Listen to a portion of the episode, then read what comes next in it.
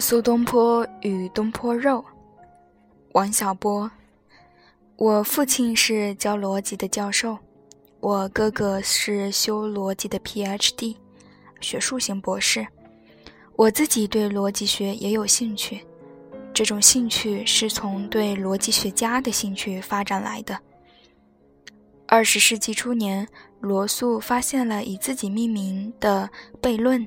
连忙写信告诉弗雷泽，顺便通知弗雷泽，他经营了半生的体系，因为这个悖论的发现有了重大的漏洞。弗雷泽考虑了一方，回信说：“我要是知道什么是正确的结论就好了。”我觉得这个弗雷泽简直逗死了。他要是有女儿，我一定要娶了做老婆，让他做我的老岳丈。话又说回来。就算弗雷泽有女儿，做我的姥姥一定比做老婆合适的多。这样，弗雷泽就不是我的老岳丈，而是我的曾外公了。我在美国上学时还遇见过一件类似的事。有一回在课堂上，有个胖乎乎的女同学在打瞌睡，忽然被老师叫起来提问。可怜她根本没听，怎么能答得上来？在美国。不但老师可以问学生，学生也可以问老师。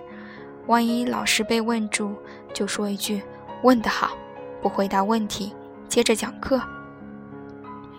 这位女同学迷迷糊糊拖着长声说道：“This is a good question。”问得好，差点把大家的肚皮笑破。下课后，我打量了她好半天，发现她太胖，又有狐臭。这才打消了不轨之心。弗雷泽就有这么逗。让我们书归正传。另一个有趣的逻辑学家是维特根斯坦。罗素请他来英国研究一下出书的问题。维特根斯坦没有路费，又不肯朝罗素借。最后，罗素买下了维特根斯坦留在剑桥的一些旧家具。我觉得他们俩都很逗。受这种浅薄的幽默感驱使，我学过数理逻辑，开头还有兴趣，后来学到了繁难的东西，就学不进去了。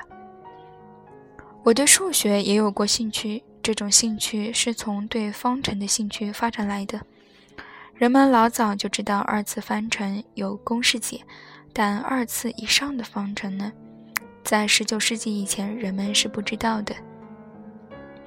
在十七世纪，有个意大利数学家，又是一位教授，他对三次方程的解法有点心得。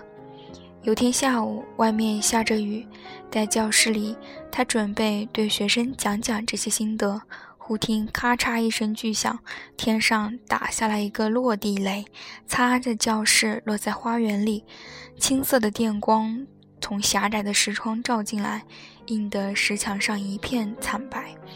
教授手捂着心口，对学生们转过身来说道：“先生们，我们触及了上帝的秘密。”我读到这个故事时，差点把肠子笑断了。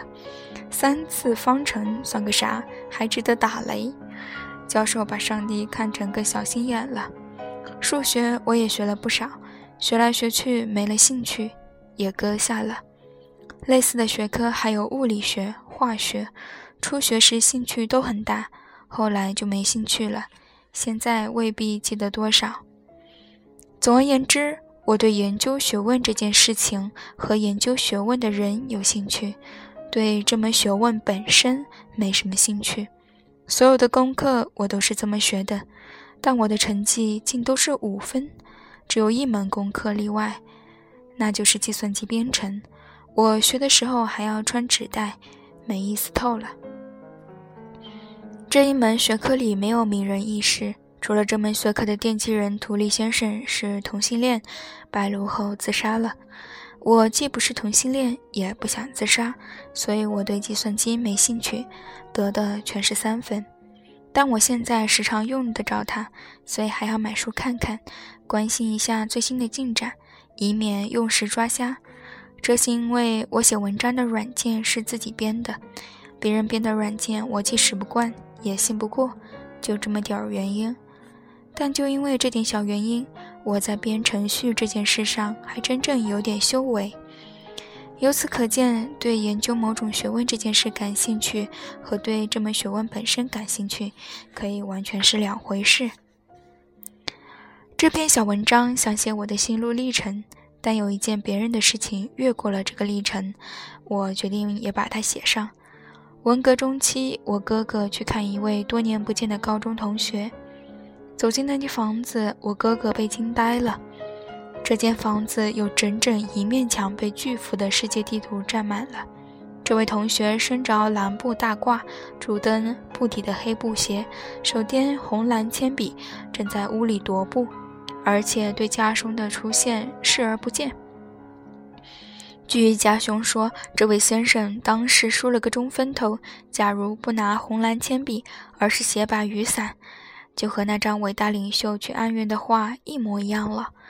我哥哥耐心地等了一小会儿，才小声问道：“能不能请教一下，您这是在干嘛呢？”他老人家不理我哥哥，又转了两圈，才把手指放到嘴上，说道：“嘘，我在考虑世界革命的战略问题。”然后我哥哥就回家来，脸皮乌子的告诉我此事，然后我们哥俩就捧腹大笑，几乎笑断了肠子。罗素·弗雷泽研究逻辑，是对逻辑本身感兴趣，要解决逻辑领域的问题，正如毛主席投身革命事业。也是对革命本身感兴趣，要解决中国社会的问题，在解决问题的过程中，这些先辈自然会有些事迹让人很感兴趣。如果把对问题本身的兴趣抹去，只追求这些事迹，就显得多少有点不对头。所以，真正有出息的人是对名人感兴趣的东西感兴趣，并且在那上面做出成就。而不仅仅是对名人感兴趣。古时候有位书生，自称是苏东坡的崇拜者。有人问他：“你是喜欢苏东坡的诗词呢，还是喜欢他的书法？”书生答道：“都不是的，我喜欢吃东坡肉。东坡肉炖得很烂，肥而不腻，的确很好吃。但只为东坡肉来崇拜苏东坡，这实在是个太小的理由。”本篇最初发表于一九九六年第二十期《三联生活周刊》杂志。